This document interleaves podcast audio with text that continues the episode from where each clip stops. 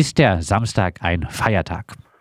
Ah, der, der Samstag ist ein Feiertag. Der Samstag ist ein Tag, sich zu freuen, sich äh, zu feiern. Mit Einschränkungen muss ich dazu sagen. Die Einschränkung ist einfach die, also wir sind im Moment global auf einer abschüssigen Bahn. Das heißt, äh, die Zerstörung der Umwelt, der Krieg des Menschen gegen die Natur setzt sich fort.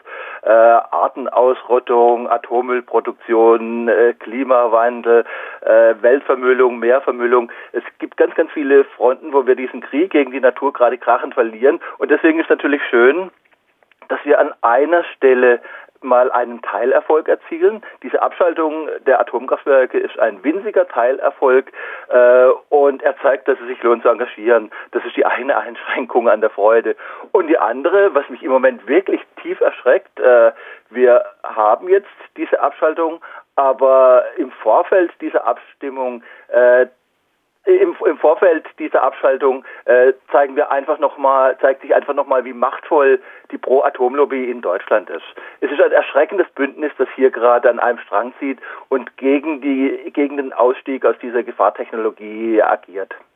Kommen wir gleich noch äh, zu dem Bündnis. Äh, und äh, man muss vielleicht auch sagen, auch von Atomausstieg, äh, selbst in Deutschland, kann ja nicht wirklich die Rede sein. Die Uranfabrik Gronau und die ja. Brennelementefabrik Lingen bleiben in Betrieb. Beide werden beliefert vom russischen am Angriffskrieg beteiligten Staatskonzern Rosatom. Ähm, ja, wie bewertest du denn, dass es trotz grüner Regierungsbeteiligung offensichtlich keine Anstalten gibt, Gronau und Lingen äh, abzuschalten? Das ist noch mehr Essig in diesem Wein am, äh, am jetzt äh, am morgigen Ausstiegstag. Es ist nur ein Teilausstieg. Aber trotz allem, wenn ich mir im Moment anschaue, wie massiv diese Kampagnen sind, die da gerade laufen, dann freue ich mich, dass wieder wieder ein, dass wir wieder einen Teilschritt äh, erledigt haben. Wir haben Fessenheim abgestellt, wir stellen jetzt die letzten drei deutschen Atomkraftwerke ab und natürlich Gronau äh, und Lingen sind immer noch sind immer noch Probleme. Und es werden weitere Aufgaben bleiben, habe ich ja gerade vorhin schon aufgelistet. Markus Söder spricht angesichts der AKW-Abschaltung von einer energiepolitischen äh, Sünde. Er will Kernfusionsforschung äh, weiter fördern. Ja, könnte es nicht tatsächlich in Zukunft eine ungefährliche Art der Atomenergie geben, auf die wir nicht vorweg verzichten sollten? Ah, es ist toll. Also wie gesagt, ich bin jetzt seit 50 Jahren in der Anti-Atom-Bewegung. Ich habe vor 50 Jahren gehört, dass die Wahrscheinlichkeit eines schweren Atomunfalls bei 1 zu einer Milliarde Jahre liegt. Ich habe vor 50 Jahren gehört, dass wir irgendwann Atomkraftwerke haben, die nur noch ganz kurzlebig in Atommüll produzieren, der nicht mehr eine Million Jahre strahlt. Und genau diese alten Lügengeschichten werden im Moment wieder wiederholt. Also rein theoretisch ist denkbar, dass es irgendwann mal Fortschritte in diesem Bereich gibt. Aber wie gesagt, sie werden seit 50 Jahren angekündigt und sie sind noch nie Realität geworden. Meine Sorge ist die, dass diese neuen kleinen Atomkraftwerke, auf die der Herr Söder und auf denen die Atomlobbyisten setzen, äh, die sollen weltweit, äh, weltweit verbreitet werden. Viele kleine Atomkraftwerke. A, ist Atomenergie wahnsinnig teuer. Auch die kleinen Atomkraftwerke sind wesentlich teurer als äh, Strom aus Wind und Sonne. Und da stellt sich dann immer die Frage, warum eine Hochrisikotechnologie, wenn wir doch umweltfreundlich Strom erzeugen können? Und die Antwort ist relativ einfach. Es geht vielen Ländern, die jetzt im Moment nach neuen kleinen Atomkraftwerken gieren, nicht um den Strom, sondern es geht ihnen um die Atomwaffen. Äh, die größte Gefahr, die von der Atomenergie ausgeht, sind nicht nur die Unfälle und, die, und, der Brennstoffkreislauf und der Atommüll, sondern die allergrößte Gefahr ist tatsächlich die, dass über den Umweg der Atomenergie immer mehr Länder in den Besitz von Atomkraftwaffen kommen. Und gerade jetzt im Moment so diese Euphorie, neue kleine Atomkraftwerke für die Welt, ist eigentlich nichts anderes als die Idee, viele, viele Atomwaffen in vielen, vielen Ländern und das ist ein globales Selbstmordprogramm, was da im Moment sehr unkritisch diskutiert wird. Äh, Fokus ist derweil von der Atomenergie als einzige CO2-freie Energie die Rede, die unabhängig von Sonneneinstrahlung oder Windgeschwindigkeit zur Verfügung stehe. Man brauche sie, um die Grundlast für Industrie- und Privathaushalte zur Verfügung äh, zu stellen. Was sagst du zu solchen Argumenten? Ja, das genau das Spannende. Also im Prinzip kommt es ja alles aus einer ganz bestimmten Ecke, aus einer marktradikalen Ecke, dieses Argument. Und es ist genau diese Ecke, es sind die gleichen Lobbyisten, die jetzt für Gefahrzeitverlängerung kämpfen, die jetzt für neue Atomkraftwerke kämpfen, die jahrzehntelang aggressiv und bösartig die alternativen Energien ausgebremst haben. Wir brauchen mehr Windenergie, wir brauchen mehr Sonnenenergie und wir brauchen mehr Energiespeicher. Und für eine kurze Übergangszeit brauchen wir vermutlich auch Gaskraftwerke, äh, um Dunkelflauten abzuwettern. Aber das bräuchten wir alles aber wir bräuchten äh, wesentlich weniger solche Dinge, wenn wir nicht, wenn wir schon früher auf, auf die alternativen Energien gesetzt hätten. Die alternativen Energien wurden bekämpft, weil sie das Energieerzeugungsmonopol der Konzerne äh, gefährdet haben. Und als es klar war, die Solaranlage auf dem Dach, das privat finanzierte Windrad gefährdet das Energieerzeugungsmonopol der Konzerne. Genau in diesem Moment haben die Lobbyisten dieser Konzerne im Bundestag begonnen, die Alternativenergien mit Bürokratie bösartig zu behindern.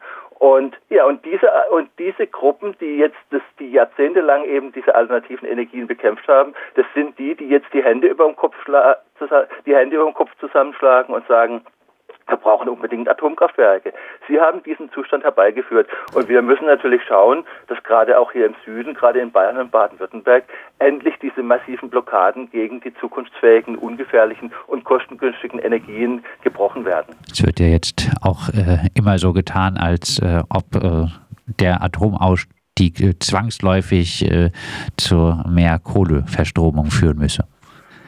Äh, ja, und, und, und da wird gesagt, wir wir, wir bräuchten jetzt mehr Kohlekraftwerke, aber nein, wir brauchen nicht mehr, mehr Kohlekraftwerke, wir brauchen Wind, wir brauchen Wind und Sonne. Und es ist tief beeindruckend, dass es gerade diese rechten Gruppen sind, die im Prinzip äh, auch äh, nicht nur atomare Seilschaften sind, sondern das sind die atomar fossilen Seilschaften. Es sind die Verantwortlichen für die Klimakatastrophe, die Verhinderer äh, von Tempolimits, äh, die jahrzehntelang immer auf Seiten der Kohle waren, die jetzt die, die sich jetzt grün streichen und sich versuchen, ein grünes Image mit der Atomenergie zu geben. Jetzt äh, führen diese Kampagnen oder vielleicht auch als Frage, äh, sieht man, äh, dass die Kampagnen Erfolg äh, haben daran, dass es jetzt angeblich ähm, auch Umfrage gibt, ähm, wo die Mehrheit äh, der Bevölkerung gegen die AKW-Abschaltung ist? Ähm, ja, trotz Fukushima, trotz völlig ungelöster Endlagerfrage, trotz dem gefährlichen Uranabbau, äh, sieht man daran den Erfolg dieser äh, Kampagnen? Man sieht einfach die Macht. Es sind Angstkampagnen und Angstkampagnen wirken immer. Es sind Ablenkungskampagnen. Das heißt, im Moment äh, ist einfach so, dass beispielsweise die großen amerikanischen Ölkonzerne im vergangenen Jahr 200 Milliarden Euro Profite gemacht haben. Die Empörung in der Bevölkerung wäre groß, wenn man sich unter einer Milliarde etwas vorstellen könnte. Eine Milliarde sind 1000 Millionen. Äh, und diese Kampagnen, angeführt von der Bildzeitung, von der Springerpresse, äh, die lenken ab. Die, die lenken den Zorn auf den Atomausstieg und sie lenken ab von diesen tatsächlichen Profiteuren äh, der, der Energiekrise und des Krieges. Und äh, diese Ablenkungskampagnen funktionieren erschreckend gut und da bin ich auch erschreckt. Ich habe mir diese Abstimmung, die du angesprochen hast, mal angeschaut nach den Fragen. Das ist die sind im Prinzip die gleichen, es ist die gleiche Masche, mit der Greta Thunberg auch reingelegt wurde. Es wurde den Leuten bei dieser Abstimmung sozusagen die Frage gestellt, äh, ihr habt die Wahl zwischen Pest und Cholera, ihr habt die Wahl zwischen Kohle und Atom, für was entscheidet ihr euch? Und äh, und auf diese Art und Weise kann man natürlich auch Abstimmungen und deren Ergebnisse manipulieren. Aber wie gesagt, äh, was mir einfach Sorgen macht, ist diese ungeheure manipulative Macht dieser äh, marktradikalen Seilschaften. Ja, vielleicht abschließend dann noch die Frage, wie geht es weiter mit der Anti-Atom-Bewegung? Große Mobilisierungen dürften äh, nach der AKW-Abschaltung äh, ja äh, deutlich schwerer werden, obwohl sie wahrscheinlich notwendig wären. Oh, ja, also das wird einfach schwierig. Äh, es wird vermutlich zukünftig wieder Aktionen geben, jetzt in Sachen Lingen und äh, Brennelementefabrik. Äh, das ist das ist die eine das ist die eine Sache und das andere natürlich. Ich empfehle allen Hörerinnen und Hörern von Radio Dreieckland, das ja früher mal Radio Wert Fessenheim hat, das eigentlich auch aus dieser ursprünglichen Anti-Atom-Bewegung kommt, ihre alten Anti-Atom-Fahnen nur einzumotten und nicht wegzuwerfen, denn wir werden die brauchen. Wir werden die brauchen beim nächsten schweren Atomunfall, der nicht eine Milliarde Jahre auf sich warten lässt, wie uns vor 50 Jahren gesagt wurde. Der nächste schwere Atomunfall auf dieser Welt kommt. Er kommt nicht erst in einer Milliarde Jahre. Und dann werden wir wieder auf die Straße gehen müssen und zeigen, dass wir mit diesem Atomausstieg recht hatten. Wir brauchen die Anti-AKW-Fahnen, die Atomkraft, nein, Danke-Fahnen noch. Das sagt äh, Axel Mayer, ehemals langjähriger Geschäftsführer vom BUND Südlicher Oberrhein. Wir haben mit ihm gesprochen äh, angesichts der äh, nun kommenden Abschaltung am Samstag der letzten drei deutschen Atomkraftwerke. Natürlich für ähm, Radio Wert Fessenheim, jetzt Radio Dreieckland, auch ein besonderer Termin.